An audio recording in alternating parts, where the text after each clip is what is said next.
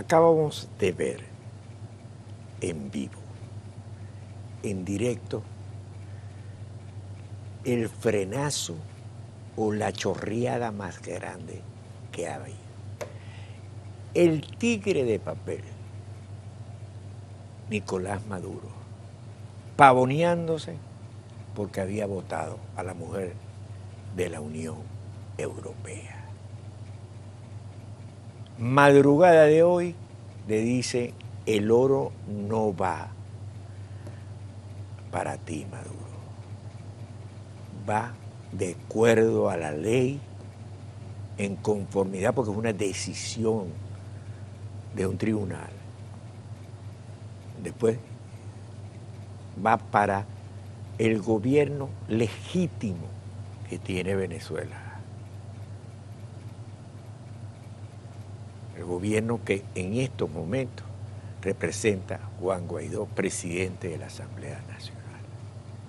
Es una decisión jurídica fundamentada de uno de los tribunales más viejos de la historia, diciendo, no, esto no es un capricho político, esto no es una circunstancia política. Y pierde Maduro que ya se ciego.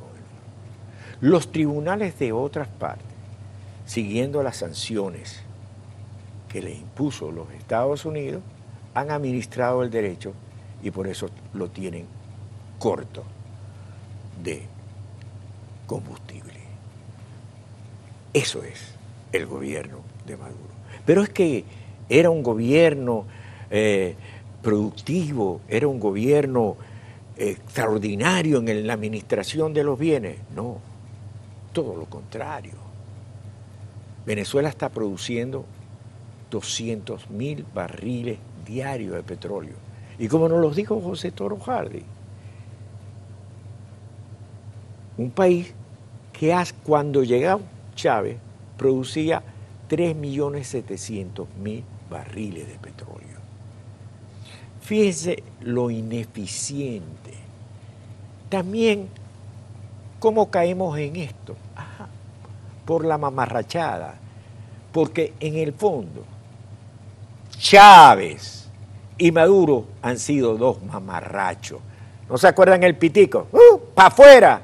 ¡Uh! ¡Pa' afuera!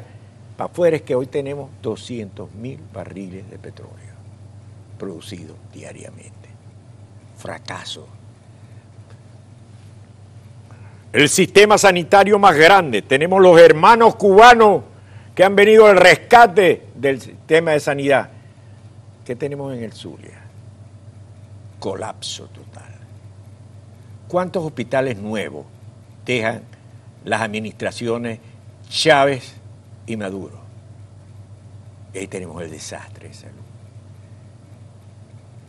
Usted, permítame, mi querido amigo, se va a permitir participar en un proceso electoral de estos mamarrachos.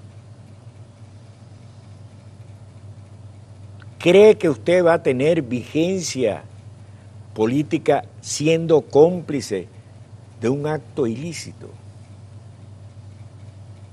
Es que apelar a lo racional y al diálogo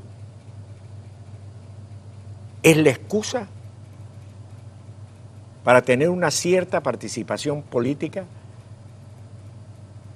para salir de la gaveta del olvido y colocarse en el tapete de la actualidad, está errado, mi querido amigo. Usted se convierte en cómplice de esto. Usted se convierte en cómplice de la enfermera que están citando mañana. Usted se convierte en cómplice de los que se están muriendo en el estado Zulia. Usted se convierte en cómplice de todos los que fueron votados de la industria petrolera y hoy producimos lo que producimos. Este es un momento claro para Venezuela.